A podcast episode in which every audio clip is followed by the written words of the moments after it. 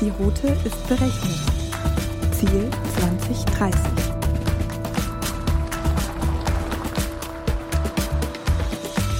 Hi und herzlich willkommen auf der Road to 2030, dem Podcast von Dell Technologies. Auch heute machen wir uns auf den Weg in die digitale Zukunft und begrüßen auf dem Beifahrersitz heute Dr. Steffi Burkhardt, Human Capital Evangelist und Botschafterin für die Nachwuchsgeneration YZ. Ich bin Roland und ich werde euch auf unserer gemeinsamen Fahrt mit Content Snacks versorgen. Ich hoffe, ihr seid bereit. Los geht's und anschnallen nicht vergessen.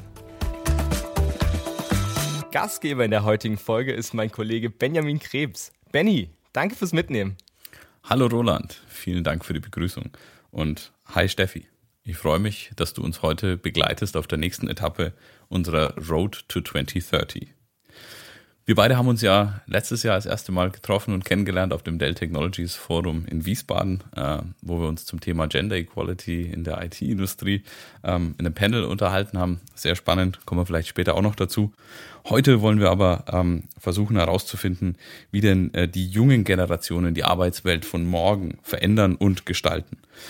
Ähm, Roland hat es gerade schon gesagt, du bist äh, Expertin Future of Work und äh, Botschafterin für unsere Nachwuchsgenerationen an vielen Stellen sehr präsent und äh, wir freuen uns darauf, dass du uns hilfst, dorthin zu navigieren. Hast du alles dabei? Ich habe alles dabei und ich freue mich, da zu sein. Sehr schön, super. Ähm, ja, zum Anfang möchte ich eine, äh, eine Prognose aus deinem Buch Millennials als Treiber für den Kulturwandel in Organisationen hernehmen. Und zwar sagst du, tatsächlich auch passend zur Road to 2030, ähm, dass in 2030 acht bis zehn Millionen erwerbsfähige Menschen in Deutschland fehlen werden. Also das bedeutet, dass wir etwa zwei Fünftel an Shortage haben, was die benötigte Arbeitskraft ist. Was kommt da wirklich auf uns zu?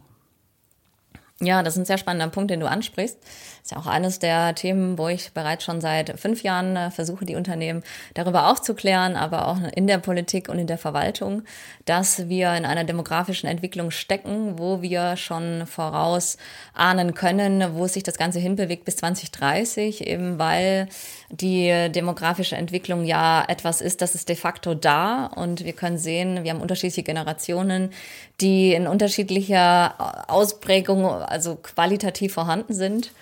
Und ähm, das wird eine unglaubliche Veränderung mit sich bringen. Natürlich wissen wir jetzt noch nicht genau, es wird sich noch nicht absehen können, welchen Einfluss jetzt Corona auch darauf haben wird.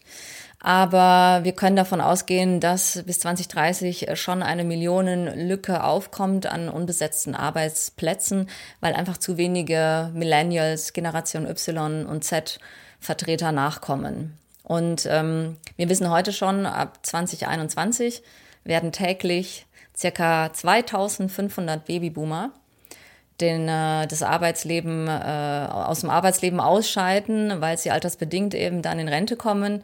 Und äh, wir haben viel zu wenige junge Menschen, die danach kommen, um diese, diese, diese Situation dann aufzufangen. Deswegen ist es so wichtig, dass das Thema Personal, dass das Thema Human Resources für die Unternehmen wirklich auf der Prioritätenliste ganz oben steht weil ansonsten äh, werden die Unternehmen eingeschränkt sein in ihrer Performance im Wachstum und am Ende dann auch im Gewinn. Und das ist nicht nur etwas, was Sie in Unternehmen haben. Wir sehen es ja heute auch schon in Verwaltungen, die enorm darunter leiden, dass nicht genug Personal da ist. Und das ist ja auch etwas, was wir in der Politik erleben werden, ähm, dass auch da zu wenige junge Talente nachkommen, ähm, weil einfach zu wenige junge Talente überhaupt da sind. Ja. Und äh, ich meine, äh, um die wenigen, die dann da sind, äh, da wird dann natürlich ein Riesenkampf, ein War of Talent stattfinden, ähm, nehme ich mal an, durch diese große Lücke dann auch. Ich habe ähm, zu dem Thema zwei oder einen Punkt und zwei Fragen. Also zum einen, äh, glaube ich, haben wir auch selbst ähm, bei Dell Technologies schon ein bisschen feststellen können, dass das Thema Work Workforce Transformation für viele der Unternehmen, mit denen wir zusammenarbeiten, sehr, sehr viel ähm, wichtiger wird. Also ähm, sprich, dass man eine Flexibilisierung ähm, des Arbeitsplatzes, also Work from Home, Work from Anywhere, ähm, ermöglicht, gerade um dann auch äh, ein attraktiverer Arbeitgeber oder attraktiverer Arbeitsplatz für junge Generationen zu sein. Es hängt nicht nur mit Endgeräten, die irgendwie technologisch toll sind, zusammen, sondern auch wirklich die Flexibilität zu bieten. Ähm, was wir aber auch sehen, dass wir quasi neben dem War of Talent ja vielleicht auch noch eine Idee hätten, dass wir ähm, tatsächlich auch wieder Fachkräfte verstärkt von außerhalb Deutschlands äh, benötigen würden. Wie ist denn deine Position dazu? Absolut, du hast es auch schon angesprochen. Also diese demografische Entwicklung wird einfach zu einer absoluten War for Talent führen. Den spüren wir heute schon und ich glaube ähm, sogar noch extremer durch Corona, weil wir jetzt auch sehen, wo sind die Talente, die wirklich performen können Wer kann in einer Krise wirklich eine Top-Leistung abrufen und wer kann es nicht? Wer kann in Homeoffice wirklich auch Performance liefern und wer kann es nicht? Also der War for Talents, wirklich, wenn es um Talente geht, ist sogar noch größer, auch wenn wir wissen, dass natürlich durch Corona eine große Entlassungswelle noch auf uns zurollen wird. Wir sehen jetzt schon ähm, die ersten äh, Schlagzeilen in den Medien, wo es heißt, bei der Lufthansa, Lufthansa sind es 11.000 Menschen in Deutschland, die vermutlich ihren Arbeitsplatz verlieren werden und Continental, die Automobilindustrie. Also wir werden extrem hohe Entlassungen erleben nach jetzt der Kurzarbeitszeit. Ähm, trotzdem haben wir die demografische Entwicklung und trotzdem kämpfen wir um Talente und wie du auch sagst, nicht nur regional und national, sondern zunehmend eben auch international. Das ist ja auch der Grund, warum ein neues Gesetz verabschiedet wurde im März diesen Jahres, dass äh, wir auch uns öffnen müssen, um schneller Talente nach Deutschland zu bekommen. Ähm, weil es ist ja auch immer so, dass wir sagen können, in Deutschland, wir sind nicht unbedingt ein Integrationsweltmeister und wir sind ja auch sehr bürokratisch aufgestellt. Das schreckt da auch einige ab. Ähm, und es ist schwierig, dann einfach nach Deutschland äh, zu kommen und hier sich äh, zu setteln und auch gleichzeitig dann gut in der Arbeitswelt integriert zu sein. Aber genau das ist der Punkt, dieser War for Talent. Wenn wir wissen, dass uns Millionen an, an, an Fachkräfte und Talente fehlen, dann fehlen uns die natürlich auch in den Regionen. Und das ist so wichtig für die Unternehmen zu verstehen, dass wir eben genau in diesem Shift sind hin zu einem sogenannten Arbeitnehmermarkt, wo wir wissen, Unternehmen müssen eine Attraktivität aufbauen, die müssen eine Strahlkraft er, erzeugen, die müssen dafür sorgen, wenn sie in ländlichen Regionen sind, und da haben wir ja auch durchaus viele Hidden Champions sitzen, dass sie auch dort nicht nur als Unternehmen eine Attraktivität aufbauen müssen, sondern auch dafür sorgen müssen, dass auch die Region attraktiv ist. Sonst haben wir das Problem, dass eben diese Kluft zwischen Ballungszentren und ländlichen Regionen noch größer wird, weil alle junge Menschen natürlich in letzter Zeit äh, in die Städte geströmt sind. Das ist ja dieser Megatrend der Urbanisierung wohl wissen, dass es immer Gegentrends gibt. Und ich denke, dass Corona einen Einfluss darauf haben wird, dass auch durchaus mehr Menschen bereit sind, wieder eher in ländliche Regionen zu ziehen, wo man auch einfach eine ganz andere Lebensqualität haben kann. Nur dann brauche ich entsprechend auch eine gute Infrastruktur in einer Region. Und da müssen sich dringend die Unternehmer ähm, auch mit Politik und Verwaltung zusammen an den Tisch setzen und wirklich gemeinsam auch Lösungen entwickeln. Wie können wir eine Region um die Organisation herum attraktiv aufstellen, damit wir nicht nur darüber nachdenken müssen, müssen wir irgendwelche äh, Hubs oder irgendwelche Stationen in Großstädten aufbauen, wo wir dann beispielsweise die digitalen Talente abgreifen, weil die natürlich ungerne auch in ländlichere Regionen gehen und weil die eh viel weniger in der Masse vorhanden sind. Ähm, da müssen die Unternehmen äh, ganz intensiv dran arbeiten. Ich glaube, und das ist auch was, was ich schon seit fünf Jahren sage, Unternehmen müssen verstehen, sie müssen in zwei Themen ganz extrem investieren. Das eine ist das Thema Human Capital und da zählt auch dazu, wie attraktiv bin ich, äh, kriege ich die Leute ins Boot, wie kann ich sie entwickeln und wie sorge ich dafür, dass ich sie längerfristig in den Organisationen halte. Und das zweite Thema, der, die Investitionen müssen auch in Technologien gehen. Das sehen wir jetzt, welche Unternehmen äh, in den letzten Jahren in Technologie investiert haben und welche nicht. Ich meine, das spielt euch natürlich bei Dell auch in die Karten, dass wir jetzt in dieser Situation sind. Ich glaube, wir haben in den letzten Wochen in der Digitalisierung so viel erreicht wie in den letzten fünf Jahren nicht. Das also sehen wir tatsächlich auch so. Da hast du viele Punkte angesprochen, auch ähm, gerade das Thema natürlich dann, was äh, Infrastrukturvoraussetzungen anbelangt, auch in den äh, jeweiligen Regionen, was die technischen Voraussetzungen in den Firmen anbelangt. Ähm, ich denke, ein sehr spannender Punkt, ähm, den du angesprochen hast, ist ja, dass, dass wirklich diese junge Generation nachkommt, dass die jungen Talente diejenigen sind, um die wir quasi ähm, ja, uns dann alle streiten werden. Ähm, Jetzt ist es so, dass, dass ähm, die Nachwuchskräfte heute ganz andere Ansprüche, ganz andere Wünsche, auch eine teilweise andere Haltung ähm, haben, wenn sie ins Arbeitsleben starten und sich auch auf die ähm, äh, Suche nach dem perfekten Arbeitsplatz für sich begeben. Ähm, es ist so, dass das oftmals sehr konträr ist zu dem, was Generationen vor ihnen vielleicht auch erlebt haben oder als, als äh, auch Wertesystem für die Arbeit haben. Ähm, du hast ein Buch geschrieben, das heißt Die Spinnen, die Jungen, eine Gebrauchsanweisung für die äh, Generation Y. Ähm, da ist die Frage, haben wir jetzt da mit diesem War for Talent einen Generationenkonflikt, der auf uns zukommt und wie können wir das am besten adressieren oder lösen? Unternehmen müssen auch, wenn es um das Thema Ansprüche junger Generationen geht, im Hinterkopf behalten, dass vermutlich bis 2030 circa 70 Prozent der Workforce aus Millennials-Vertretern besteht. Deswegen ist es auch so wichtig, gerade auch im War for Talent, äh, zu verstehen, wie ticken die jungen Generationen und was wünschen die sich von einem attraktiven Arbeitgeber. Und äh, wenn es um Attraktivität geht, das setzt dann immer an mehreren Ebenen äh, gleichzeitig an. Es geht immer um die Frage des technologischen Fortschritts. Es geht immer um die Frage, wie sind wir als Organisation strukturiert? Arbeiten wir klassisch hierarchisch oder eben auch schon in agilen Teams mit Methodiken wie Scrum oder Design Thinking?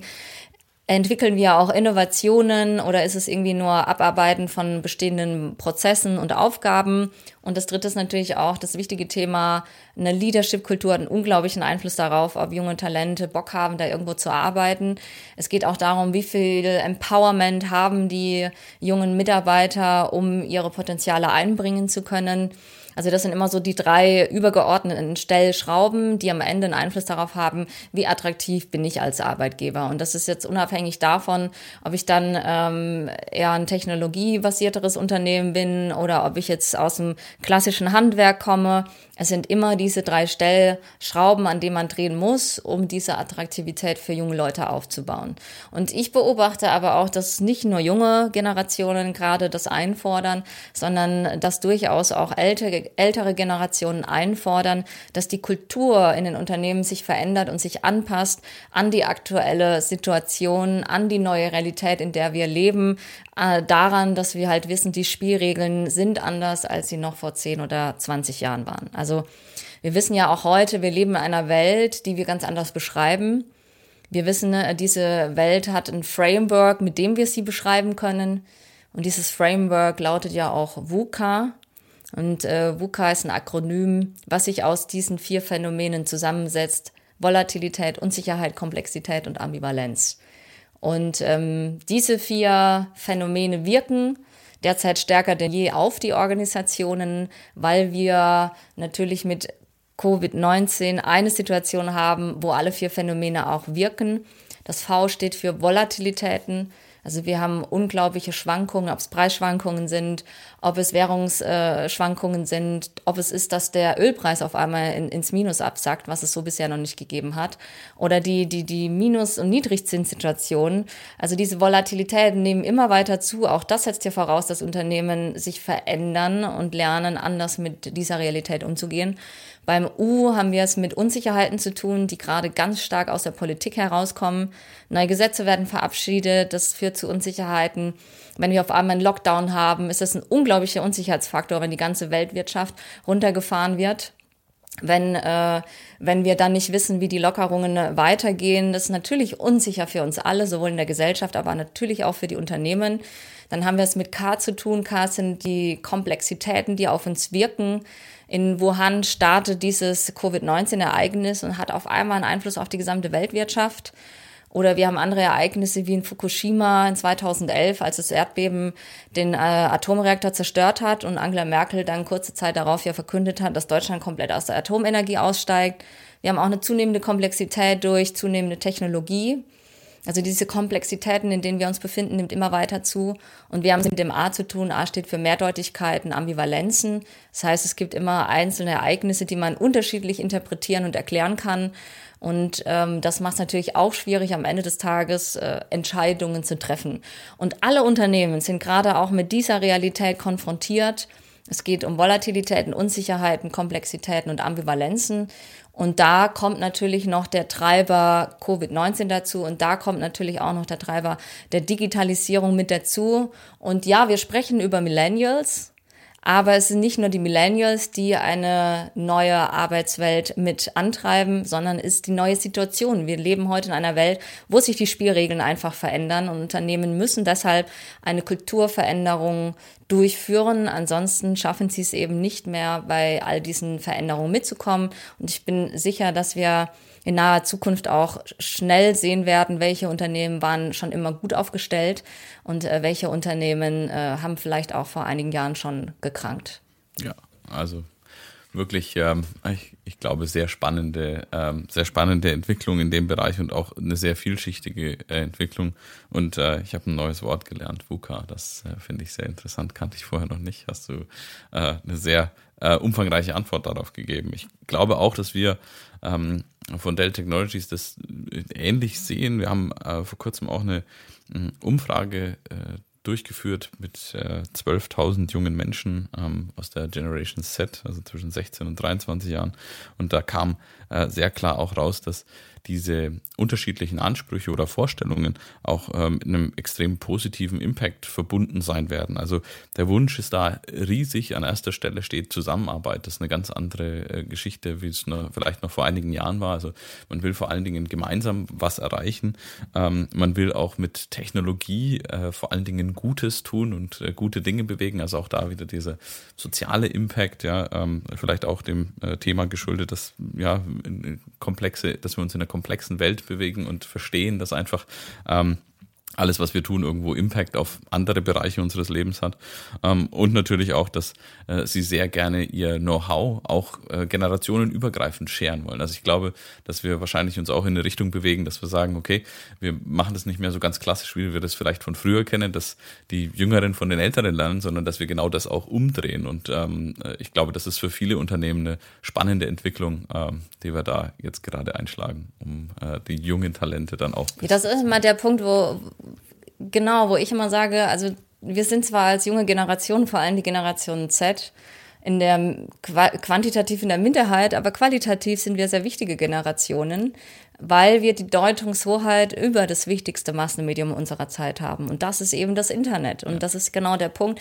Junge Menschen denken heute viel mehr mobile first. Die haben ganz andere Gedanken, wie man durchaus auch neue Geschäftsmodelle entwickelt, ja. die haben ganz andere Zugänge, wie sie arbeiten wollen. Aber auch das ist was, was, was du ansprichst, was wir, äh, was wir nicht außer Acht lassen dürfen. Sie sind zwar sehr individualistisch, manche bezeichnen es als egoistisch, ich würde es eher bezeichnen als individualistisch. Es gibt ja auch den Megatrend der Individualisierung, aber auf der anderen Seite sind sie auch unglaublich sozial und wollen ein anderes neues Miteinander, wollen das äh, Arbeiten auch auf Augenhöhe. Trotzdem brauchen sie einen Leader, der sie führt und immer wieder permanentes Feedback gibt. Und sie wollen auch generationenübergreifend. Ähm, da ist es aber auch immer die Frage, Gehe ich diesen Mindset auch mit ja. oder bin ich sozusagen ein Bremsklotz Klar. bei all den neuen Ideen, die da kommen und bei der Veränderung? Und leider beobachte ich doch recht häufig, dass wir einige Bremsklötze in Organisationen haben, die manchmal auch in Führungspositionen sitzen. Und das ist die größte Gefahr, dass wir Bremsklötze in Führungspositionen sitzen haben, die eben versuchen, ihre Teams mehr zu managen, als als Leader sie wirklich zu führen. Und das ist dann auch der Punkt, wo junge Leute sagen, ich habe keinen Bock, in so einem Unternehmen zu arbeiten, wo ich eine Führung, eine Führungskraft vor mir habe, die nicht meine Potenziale ähm, erkennen, die nicht irgendwie einen Rahmen schafft, wo wir gemeinsam top performen können. Mhm Dabei wissen wir, die jungen Leute, die sind extrem wichtig, auch gerade für das Thema der digitalen Fortschritte, der digitalen Entwicklungen. Und wir haben ja auch gesehen, was für eine Macht die im Internet aufbauen, ja. mit einer Greta Thunberg, von der wir leider aktuell ja nichts mehr hören. Aber ähm, da, da ist, sind unglaubliche Potenziale der jungen Generationen. Und anstatt dass wir immer dann gegen sie reden, finde ich es so wichtig, mit ihnen gemeinsam in einen echten Diskurs zu gehen und sie mit einzubeziehen, ihre Potenziale zu nutzen und äh, so zu gucken, wie man die Organisation nach vorne bringen kann. Jetzt melde ich mich mal ganz kurz von der Rückbank. Ihr zwei seht doch schon ganz schön hungrig aus. Äh, Benny, fahr mal kurz rechts ran. Ich habe eine kleine Contentstulle für euch. Der inzwischen verstorbene Modezar Karl Lagerfeld hat einmal gesagt, am Fließband stehen, das ist Arbeit. Was ich mache, ist Freizeitgestaltung mit beruflichem Hintergrund. Benny, Steffi, was sagt ihr denn zu Arbeit und deren Sinn heutzutage?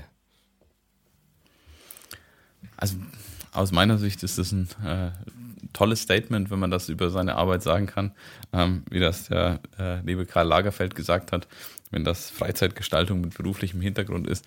Ähm, ich denke, das verkörpert eigentlich zwei Dinge, deine Frage. Zum einen natürlich das, dass man Spaß an der Tätigkeit haben sollte, die man tut. Und ähm, das wünsche ich tatsächlich jedem. Ich selber kann das für mich sagen. Und ähm, ich glaube, dann äh, hat man auch einfach jeden Tag äh, sehr viel mehr Freude, wenn man seiner Arbeit nachgeht.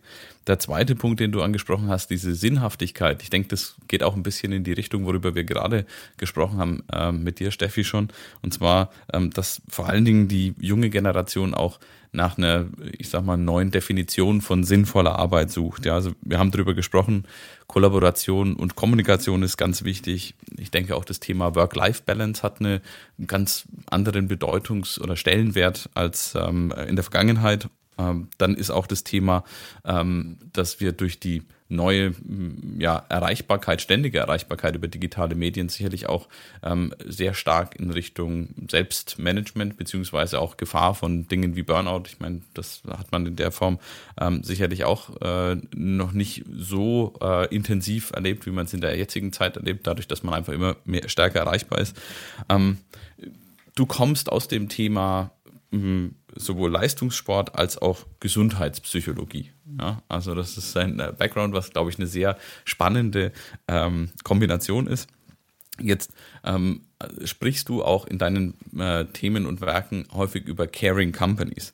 Im äh, Hinblick auf den, das Verhältnis zwischen Leistung und Leistungswillen und Fähigkeit und Thema Gesundheit, wenn man das in Kontext bringen will, was muss eine Caring Company tun, um, ähm, sagen wir mal, genau diesem Gegensatz äh, gerecht zu werden, beziehungsweise was müssen wir da auch verändern, um uns da in Zukunft besser darauf einzustellen? Die Frage ist ja immer, was versteht man dann unter, unter Stress, unter Druck? Das ist ja immer so das, was man dann damit verbindet, wenn man sagt, auf der einen Seite geht es um Gesundheit, auf der anderen Seite um Leistung. Ähm, ich wünsche mir manchmal eine höhere Leistungsbereitschaft der jungen Generationen. Ich kriege es immer wieder mit, wenn ich mit Führungskräften zu tun habe die Bereitschaft, äh, fünf Tage wirklich acht Stunden am Tag oder länger zu arbeiten, die, äh, die lässt nah. Also wir sehen ja gerade die Generation Z, wie lieber so vier Tage die Woche arbeiten und darüber hinaus an ganz vielen anderen Projekten arbeiten. Und die sind natürlich sehr ungeduldig und es mangelt manchmal ein bisschen an Durchhaltevermögen. Da muss ich äh, all den Führungskräften so ein bisschen Recht geben, sehe ich auch. Und natürlich müssen wir junge Menschen auch dahin entwickeln, dass sie genau beides können, auf der einen Seite wirklich Leistung abzurufen, auf der anderen Seite dabei aber auch gesund zu bleiben. Und ich glaube, der große Punkt ist, dass ich in einen Burnout geraten könnte, nicht die Frage, ob ich jetzt viel Leistung erbringe, sondern die Frage ist ja, wie sinnstiftend empfinde ich die Leistung, die ich erbringe? Und ist das eine Leistung, die ich selbst gesteuert erbringe oder ist es so, dass ich das Gefühl habe, ich bin permanent fremdgesteuert von einer Organisation, von den Strukturen, von äh, dem Druck irgendwie vom Vorgesetzten. Und das ist immer so der Punkt. Stress an sich und Leistung ist ja nichts Schlechtes, aber die Frage ist am Ende des Tages, wie gehe ich mit Stress um? Was für ein Stress und wie purpose- und sinnorientiert ist die Arbeit und empfinde ich sie als eine, als eine Bereicherung, als etwas Positives? Oder ist es so, dass ich jeden Tag mir eigentlich die Frage stelle, ähm, warum tue ich das eigentlich, was ich tue? Und das entspricht mir als, als Mensch in meiner Persönlichkeit nicht oder meinen Zielen nicht oder meinen Werten nicht. Stress an sich ist was Positives, das brauchen wir auch, weil durch den positiven Stress werden wir auch resilienter und das ist ja etwas extrem Wichtiges, um gerade in dieser neuen, volatilen, unsicheren, komplexen Welt zurechtzukommen. Ähm, um so mal ein bisschen deine Frage zu beantworten. Und ich glaube, dass wir uns gerade in so eine Richtung bewegen, wo wir mehr Sinn auch in den Aufgaben und in den Jobs brauchen und haben werden. Und da beziehe ich mich auch nochmal so ein bisschen auf Roland. Wir kommen natürlich jetzt ein neues Zeitalter. Das Zeitalter der Industrie, also das Industriezeitalter neigt sich ja dem Ende zu.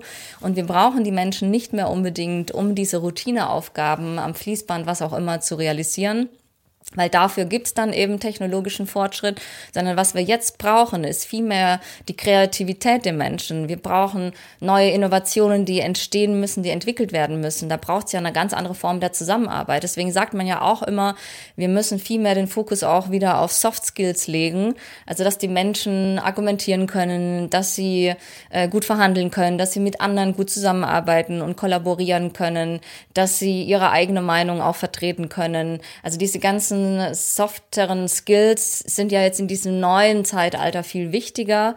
Und ähm, wenn der Mensch dann gut performen soll und, und kreativ sein soll und Komplexitäten verstehen soll und was daraus entwickeln soll, dann muss die Arbeit auch mit Sinn verbunden sein, weil ansonsten ähm, wird es schwierig, wenn der Mensch im, im Kopf so einen Zwiespalt erlebt.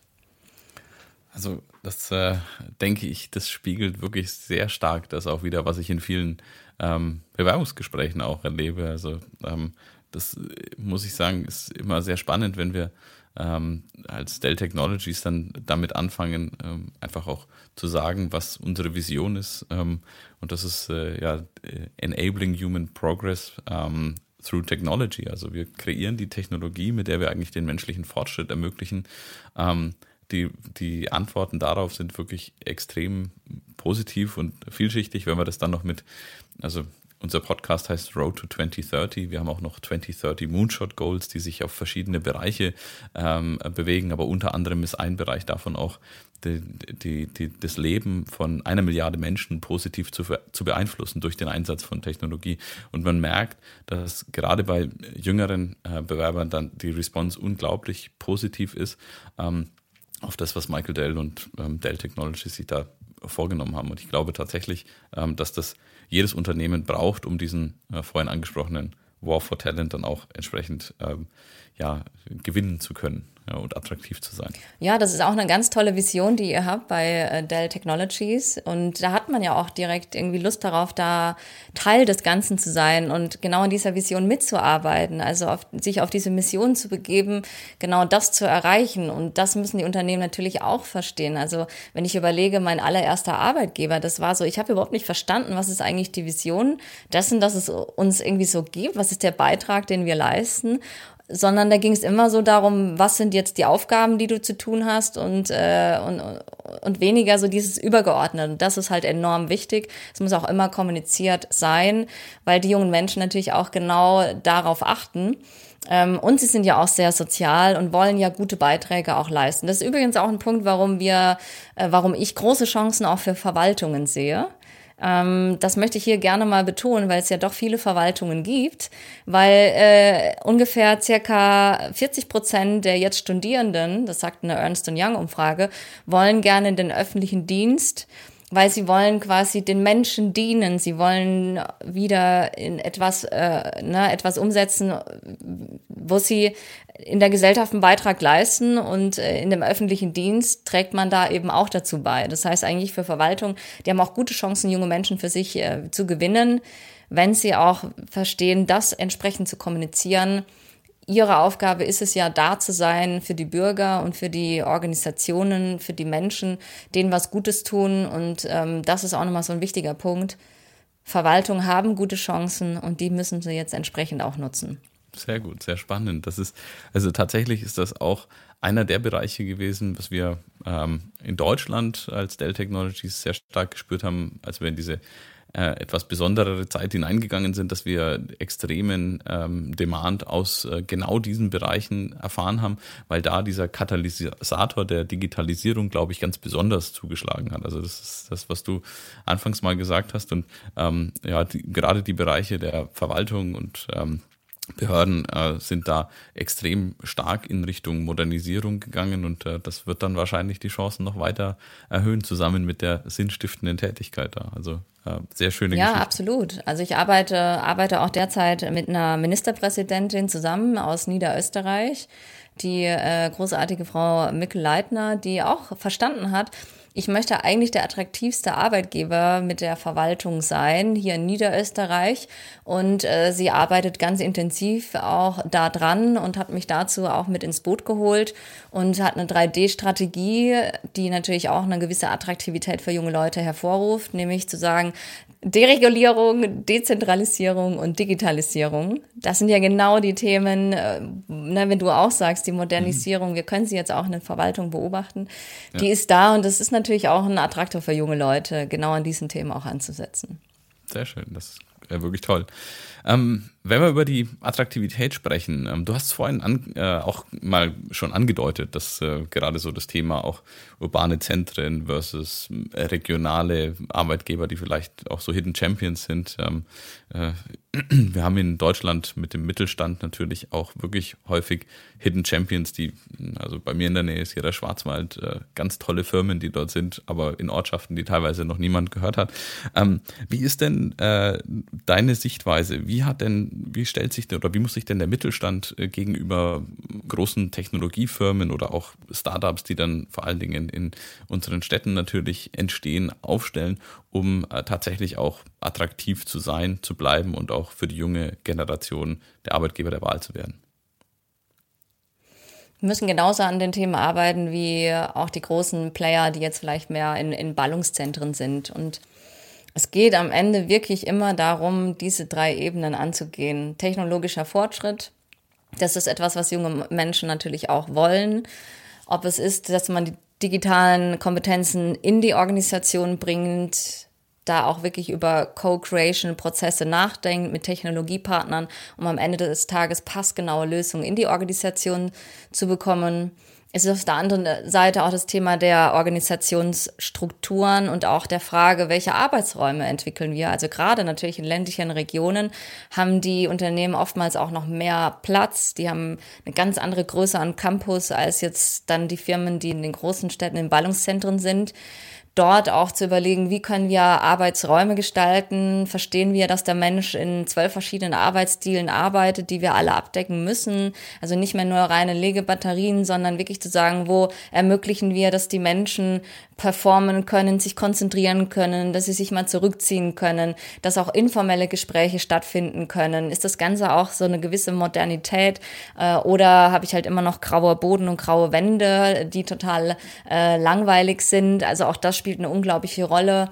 Ähm, bis hin dann eben zu sagen, wir arbeiten tatsächlich auch mit den modernsten Arbeitsmethoden. Und, und ich meine, es gibt ja so viele Unternehmen in ländlichen Regionen, die wirklich Hidden Champions, also Weltmarktführer sind in dem, was sie tun. Das heißt, die tun die Dinge ja richtig. Nur dann ist ja die Frage, wie schafft man es, äh, die Attraktivität auch aufrechtzuerhalten für die nächsten Generationen. Und da muss man einfach an dem technologischen Fortschritt arbeiten. Man muss daran arbeiten, dass man auch entsprechende Arbeitsräume gestaltet. Und wir wissen, dass junge Menschen ja auch ganz extrem an drei Orten arbeiten wollen in der Zukunft immer mehr. Wir sprechen hier von einem First Place of Work, einem Second Place of Work und einem Third Place of Work. First Place ist das Homeoffice. Das hat natürlich jetzt einen großen Auftrieb bekommen. Dieser First Place wird nicht wegzudenken sein. Nur da brauche ich natürlich dann auch eine äh, optimale technologische Anbindung. Auch das sehen wir, dass das momentan nicht überall so gegeben ist. Der Second Place ist dann einfach dieser Campus, dieses Gebäude, wo der Mensch arbeitet im Office. Und der Third Place ist alles dort, wo auch gearbeitet werden kann. Ob es heißt, mal auf eine Dachterrasse zu gehen oder raus irgendwie ins Grüne und auch da, dort zu arbeiten. Ob es ist in einer angebundenen Gastronomie oder einer Cafeteria, die irgendwie auch cool gestaltet ist. Und dann die Möglichkeit zu geben, an diesen drei verschiedenen Orten arbeiten zu können. Und zwar im Optimalfall selbst gesteuert zu entscheiden, wo kann ich jetzt meine Performance, meine Leistung auch wirklich abrufen und muss ich jetzt mal mit meinen Kollegen zusammen in einem Team arbeiten oder will ich mich zurück zurückziehen, alleine arbeiten.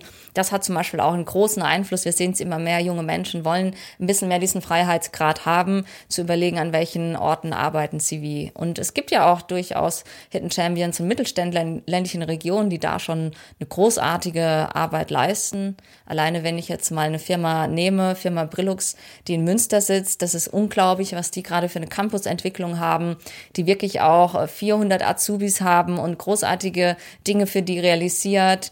Also man muss nur mutig sein, Dinge anders zu machen und auch bei solchen Prozessen durchaus die jungen Mitarbeiter mit einbeziehen. Sehr gut, wirklich spannend. Viel Arbeit, aber äh, hört sich sehr, sehr gut an und wir haben tolle Beispiele. Und wie du schon sagst, wenn wir es schaffen, Weltmarktführer äh, zu sein in unserer Branche als Hidden Champion, dann schaffen wir es bestimmt auch, äh, ich sag mal, attraktiv uns als Firma zu gestalten für äh, jüngere Generationen. Ähm, neben dem demografischen Wandel ähm, treibt ja auch, äh, ich sag mal, vor allen Dingen die Technologie momentan die Veränderung in unserer Arbeitswelt. Und ähm, meine nächste Frage geht dahin, dass ähm, natürlich mit jüngeren Generationen noch stärkere Technologieaffinität ähm, entsteht. Natürlich durch die Digitalisierung, durch digitale Geschäftsmodelle auch ein noch stärkerer Need dafür besteht, sich intensiver mit Technologie auseinanderzusetzen. Ähm, die Frage, die ich mir stelle und sicherlich auch unsere Hörer da draußen, was können Unternehmen denn tun, um ähm, die Mitarbeiter, die sie jetzt haben, ähm, in die Lage zu versetzen, auch wirklich zukunftssicher ähm, die Kompetenzen, die digitalen Kompetenzen der Zukunft ähm, zu erwerben und äh, natürlich auch die neuen Generationen dann entsprechend zu integrieren. Das ist natürlich ein großes Themenfeld. Da sprechen wir jetzt komplett von dem Thema Education, Weiterbildung. Und wir sehen ja auch schon, dass das Skillset in den Organisationen sich verändert. Das hast du auch gerade alles äh, in deiner Frage angesprochen. Ähm, ich glaube, ein wichtiger Punkt, um technologische Entwicklungen in die Organisation zu bekommen, setzt wirklich voraus, dass man in Co-Creation-Prozessen arbeitet mit den Technologiepartnern, auch wie Dell, um dieses Know-how in die Organisation zu bekommen. Und auch wenn man immer darüber spricht, dass die jungen Leute digital affin sind, das sind sie und sie haben die Deutungshoheit über das Internet. Das heißt aber noch lange nicht, dass sie digitale Könner sind. Da gibt es große Unterschiede zwischen digitalen Anwendern und digitalen Könnern auch in den jungen Generationen. Also ich bin so ein Anwender, ich äh, kann meine Devices anwenden, aber ich habe noch lange keine Ahnung, was jetzt bedeutet, IoT-Lösungen zu entwickeln oder was es eben bedeutet, mit künstlicher Intelligenz zu arbeiten und Daten zu analysieren. Aber das ist ja genau das, was jetzt in den Unternehmen so relevant ist. Diese zweite Stufe der Digitalisierung, wo wir uns genau mit dieser Themenvielfalt auseinandersetzen. Und da muss ich alle Generationen mitnehmen. Es sei denn, ich schaffe es, digitale Könner in die Organisation einzukaufen, die dann auch innerhalb der Organisation diese Themen vorantreiben. Und damit weiß ich gar nicht, hast, habe ich jetzt deine Frage gerade beantwortet oder ich? Ja, hast du fast, Steffi. Ich denke, was mich noch interessiert, ist ähm, der Bereich, wie die Generationen, die heute schon da sind und ähm, das am besten lernen können und wie auch was Unternehmen tun können, um ähm, das wirklich konkret bei sich ähm, nach vorne zu bringen, dieses Know-how. Also extrem wichtig ist natürlich, dass es viel mehr Weiterbildungsmöglichkeiten auch on the job gibt. Ähm, und zwar in verschiedensten äh, Bereichen. Wir sprechen ja auch immer mehr davon, dass wir zukünftig sogar adaptive Lernsysteme haben werden, wo wir auf individueller Ebene über KI-Lösungen den Menschen auch Input liefern, was passt zu den Projekten, wo sie gerade dran arbeiten. Darüber hinaus aber auch ist es so, dass ich gerade in äh, Köln ein Human and Technology Centered Ecosystem aufbaue auf 1000 Quadratmeter, wo ich gesagt habe, ich möchte ein Ökosystem aufbauen, wo wir genau das tun, Unternehmen dabei unterstützen, Teams dabei unterstützen, dass sie quasi sich in diese New Work Welt bewegen, dass sie lernen, technologische Expertise in das Unternehmen zu holen, dass sie lernen, was es heißt, mit neuen, agileren Arbeitsmethoden zu arbeiten, dass sie auch lernen, wie modernste Raumgestaltung aussehen kann und was Raum für einen Einfluss wiederum auf die Performance der Menschen hat. Das heißt, ich kombiniere dort dann auch verschiedene Ebenen, nämlich immer Raum mit Technologie und Methodik. Ich habe verschiedene Experten und Kooperationspartner mit im Boot und dieses Konzept soll es dann nicht nur in Köln geben, sondern mein Wunsch ist eben auch, es in ländliche Regionen zu bringen, wo unsere Hidden Champions sitzen, die alle gerade händeringend nach Lösungen suchen, wo sie Attraktivität aufbauen, aber auf der anderen Seite genau auch dieses Thema mit abdecken können wie schaffen wir es, unsere gesamte Belegschaft bei all den Veränderungen jetzt mitzunehmen, ähm, ohne dass wir zu viele Bremsklötze haben, äh, die uns dann daran hindern, diese Veränderungen anzutreiben. Und deswegen habe ich dieses Ökosystem aufgebaut und es gibt es nicht nur an Standorten wie Köln, sondern man kann es auch in eine Organisation integrieren, wo ich auch derzeit schon mit Kunden dran arbeite. Glaube, das wird eine wichtige Lösung sein, wo wir entsprechende Ökosysteme, Hubs aufbauen, auch innerhalb von Organisationen, auch in ländlichen Regionen, wo wir äh, als Experten sozusagen Teams in Organisationen dabei unterstützen, dass sie digitales Know-how sich selber aneignen, dass sie selber auch verstehen, was es heißt, zu kollaborieren, funktionsübergreifend. Also das sind alles Themen, die jetzt natürlich anstehen. Und das ist zum Beispiel so eine Möglichkeit. Aber wenn wir von Weiterbildung sprechen, dann gibt es natürlich ganz verschiedene, viele Lösungsansätze. Und da habe ich jetzt einen neuen Lösungsansatz entwickelt, den ich auch für sehr wichtig und richtig erachte. Wow, klingt wirklich nach einer äh, tollen Geschichte und auch eine super ähm, Idee, da so verschiedene Aspekte mit reinzubringen, gerade nicht nur das Lernen oder Wissensvermittlung, sondern das Ganze dann auch noch mit Raumgestaltung zu kombinieren und also äh, das vielleicht. Ja, weil Raum hat ja natürlich auch einen Köln unglaublichen Einfluss. Ja. Raum hat ja auch einen unglaublichen Einfluss darauf, ob der Mensch sich jetzt quasi gerade zurückzieht oder ob er konzentriert arbeitet oder ob er kreativ arbeitet. Also das ist immer so diese Verzahnung dieser drei Elemente, die so unglaublich wichtig sind.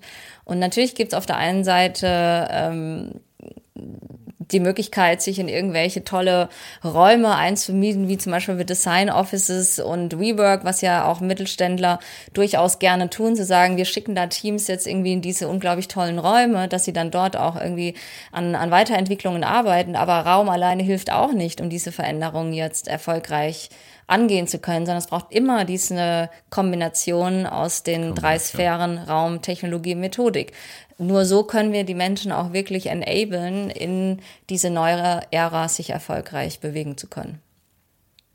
Wow, wirklich cool. Also ähm, sehr spannendes Thema und wie du schon gesagt hast, da kann man, glaube ich, ja äh, lang äh, darüber sprechen und in vielen Ebenen.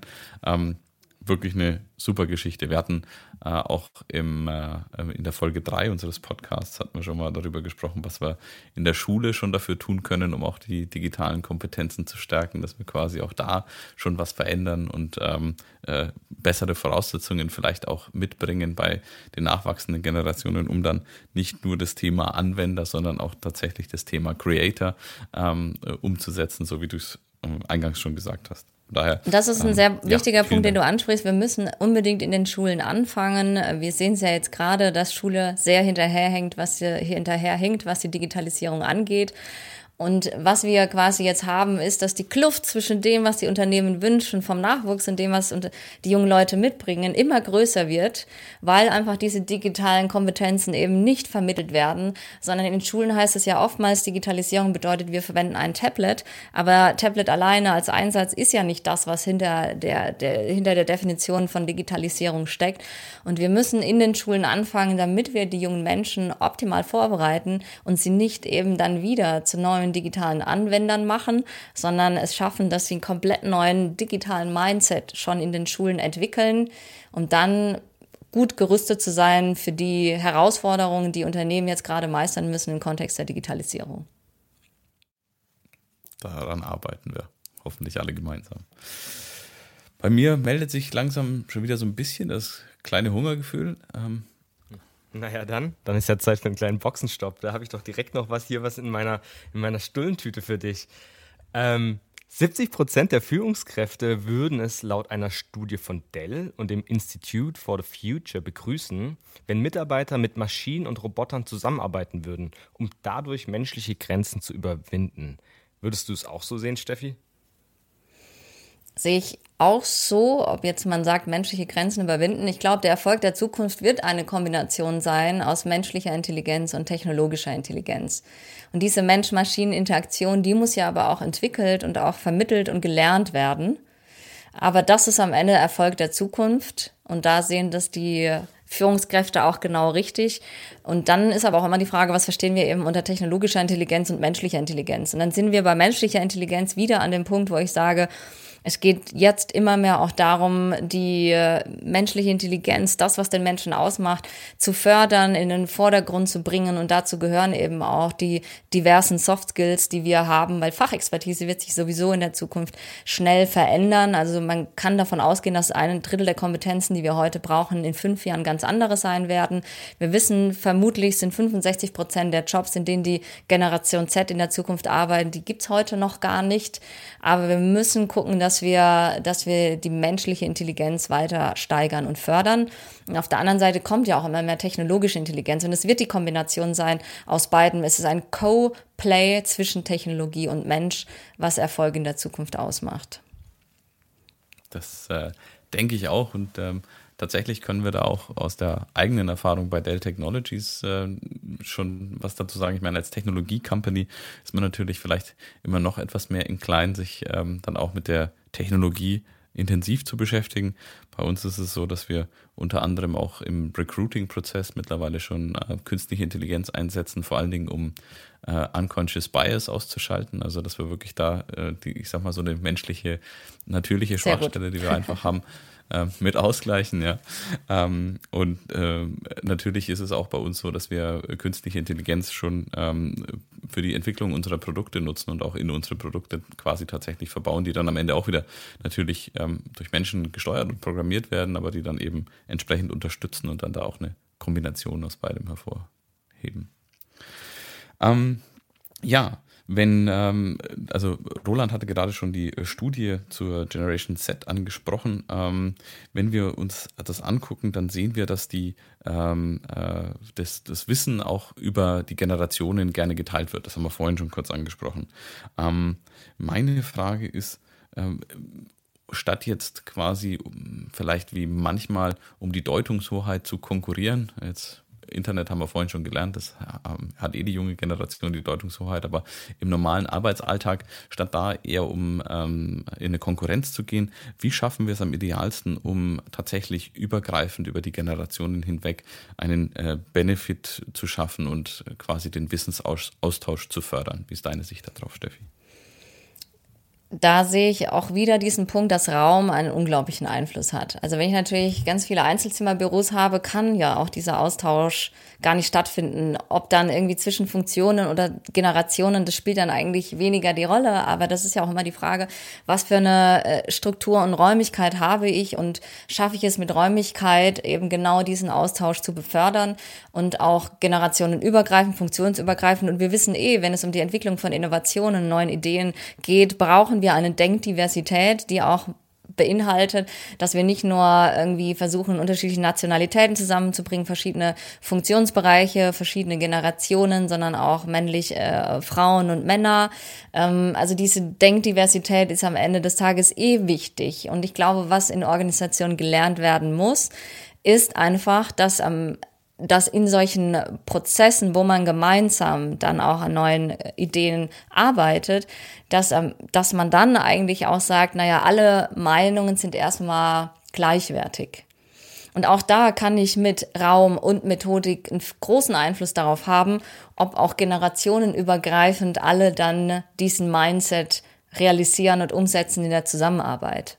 Also diese Kombination aus, aus Raum und Methodik können Unternehmen immer mehr durchdenken, was ich im Übrigen auch tue in meinem Human and Technology Centered Ecosystem.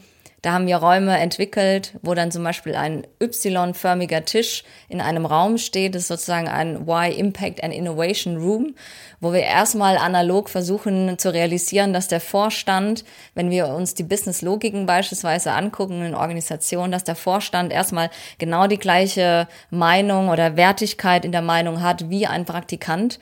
Und das muss natürlich erstmal gelernt werden. Da muss man den Menschen die Zeit geben, dass sie das sowas verinnerlichen um dann in einem nächsten Schritt an so einem Y-Tisch in Austausch zu kommen, wo man gemeinsam dann wirklich an neuen äh, Lösungen arbeitet. Also man kann sehr vieles über Raum, Methodik und Technologie realisieren, ermöglichen. Äh, und dazu zählt auch dieser generationenübergreifende Austausch. Es ist eine Frage von gegenseitigem Respekt und auch einem Verständnis der älteren Generationen, dass junge Menschen heute auch Know-how und Kompetenzen mitbringen, die sie selber in den äh, letzten Berufsjahren so gar nicht irgendwie mitgekriegt haben. Aber ich glaube, das ist auch was, was die älteren Generationen immer mehr auch schätzen, wenn da die Jungen kommen und haben einfach anderes Know-how und wenn man dieses Know-how dann entsprechend miteinander kombiniert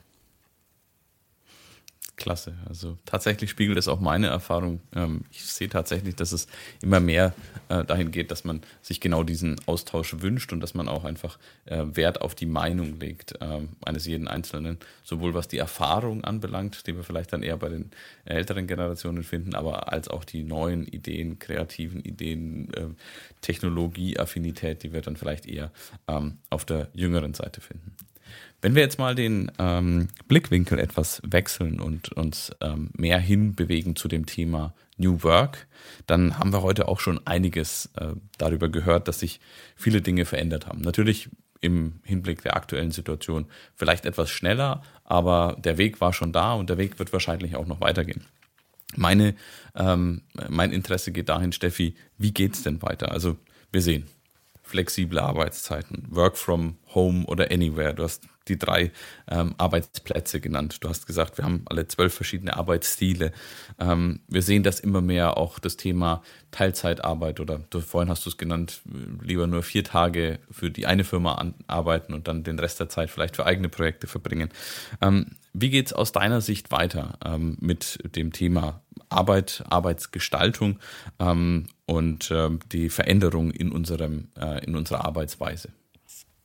Also was wir auf jeden Fall auch sehen können, wenn wir gerade über die Millennials sprechen und vor allem auch die Generation äh, Z oder die nachrückende Generation Alpha ist, dass sie eben sehr individualistisch sein werden. Und wir können heute schon davon ausgehen, dass ein großer Anteil dieser Generationen auch so um die 2030 und darüber hinaus als Projektarbeiter und, und Freelancer arbeiten werden und wollen sich gar nicht mehr in klassische Organisationsstrukturen hinein äh, begeben. Und das hat natürlich auch einen Einfluss zukünftig dann, wie Unternehmen mit diesen Freelancern zusammenarbeiten und es hat auch einen großen Einfluss dann natürlich auch eine gewisse Fluidität der Organisationen und der Flexibilität, die man auf einmal dann an den Tag legen muss.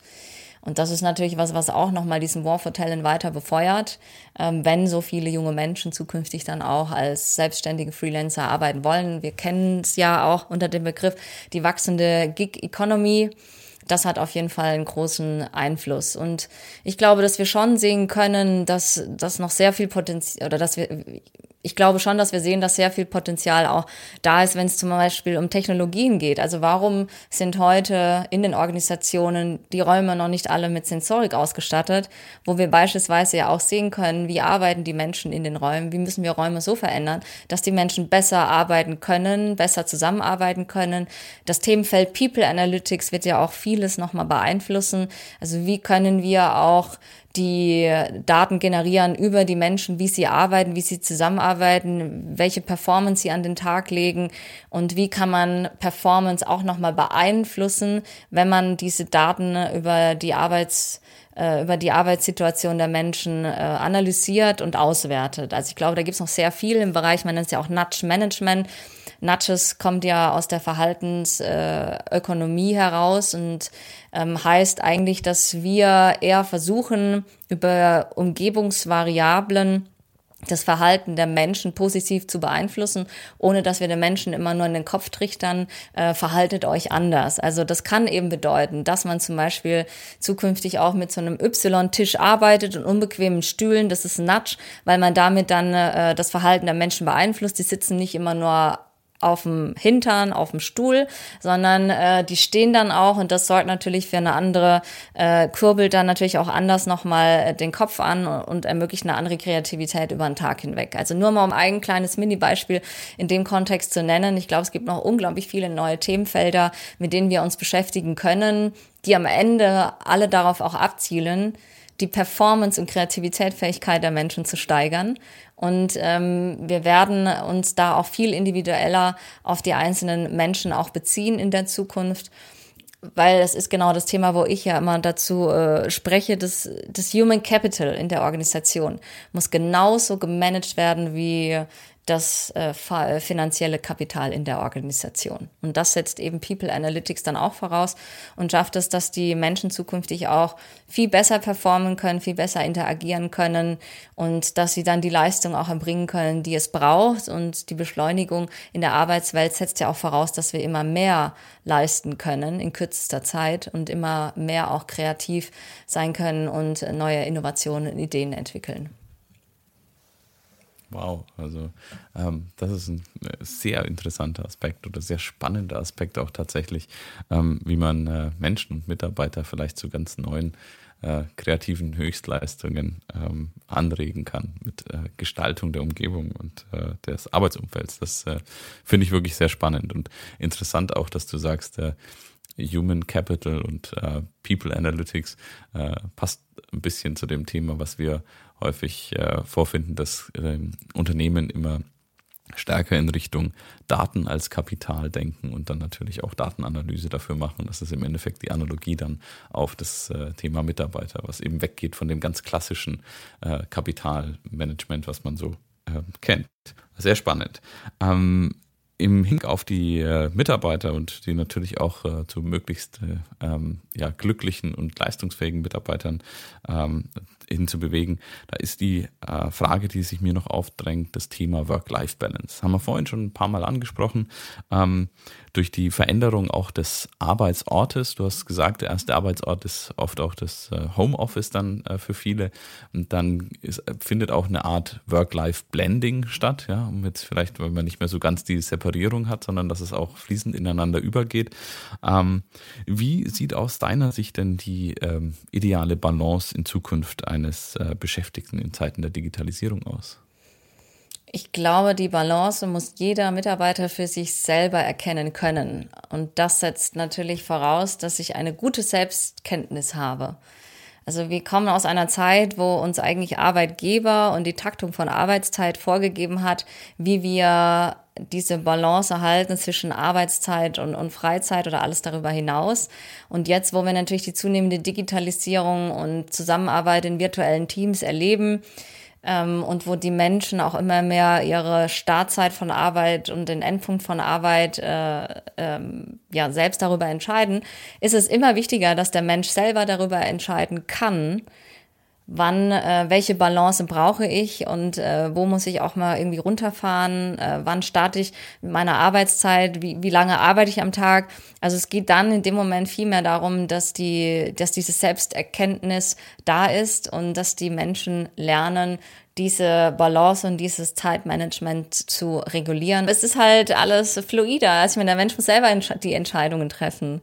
Ich habe noch was für euch zum Thema Stichwort Führung und Digital Leadership. Der ehemalige Premierminister Großbritanniens, Winston Churchill, hat einmal gesagt, There is nothing wrong with change if it is the right direction. Es ist nichts falsch an Veränderungen, wenn sie in die richtige Richtung gehen.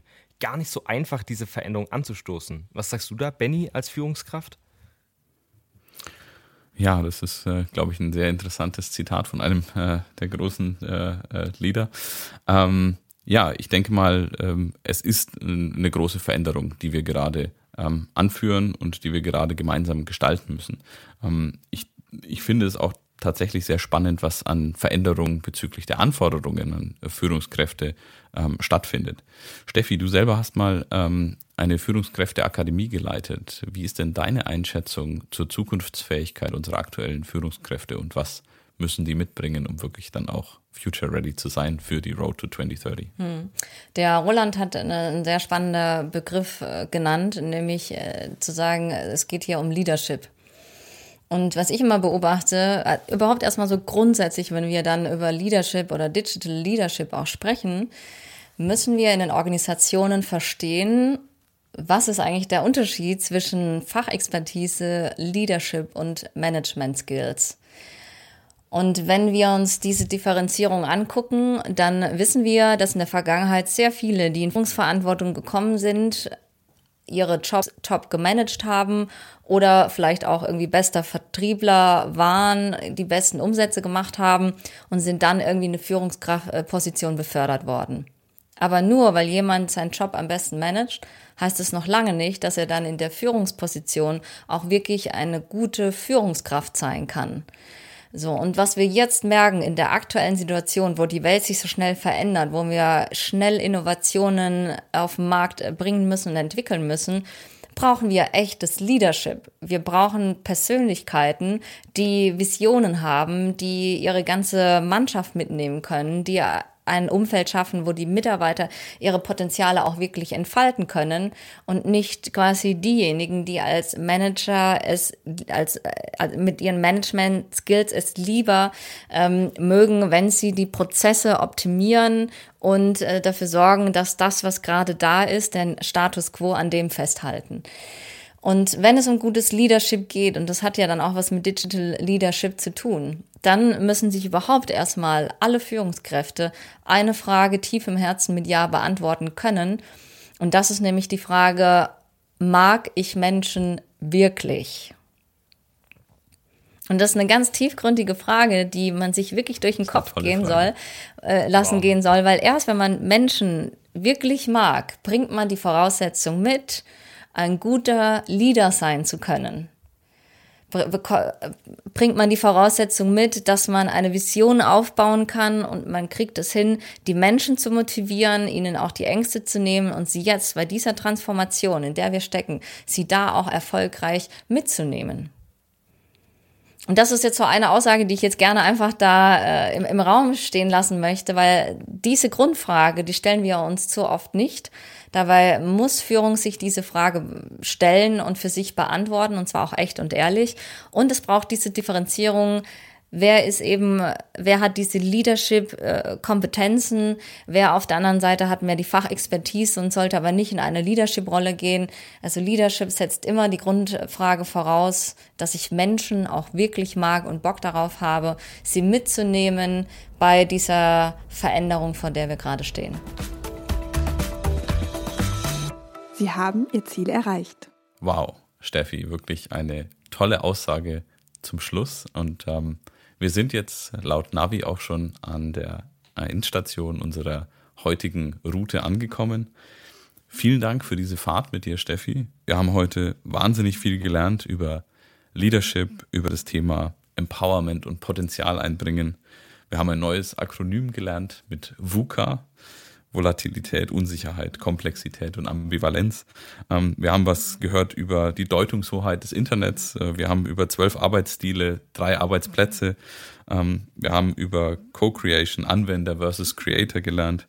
Wir haben über die Kombination von menschlicher und technischer Intelligenz gesprochen und ähm, wie man mit einem Y-Tisch vielleicht ganz besondere Leistungen hervorrufen kann. Und äh, zum Abschluss haben wir uns noch eine wahnsinnig tolle Frage gestellt. Mag ich Menschen wirklich? Vielen Dank für diese Fahrt mit dir. Hat mir wahnsinnig viel Spaß gemacht. Und ähm, ja, ich freue mich schon auf unser nächstes Treffen. Danke, Benjamin, für die Einladung. Dankeschön an der Stelle auch an dich. Damit sind wir für heute wieder am Ende eines spannenden Technologiedialogs. Vielen Dank an unsere heutige Beifahrerin Dr. Steffi Burkhardt für den Blick auf 2030 und dass sie uns auf der Reise begleitet hat. Wenn euch die Folge gefallen hat, dann würden wir uns freuen, wenn ihr den Podcast abonniert. Das könnt ihr auf Soundcloud, Spotify und der Dell Technologies Mediathek. Ich hoffe, ihr hört wieder rein. Wir hören uns dann in zwei Wochen wieder mit dem Gast Stefan Hörhammer von der Medialine und dem Thema Managed Services. Bis dahin, gute Fahrt.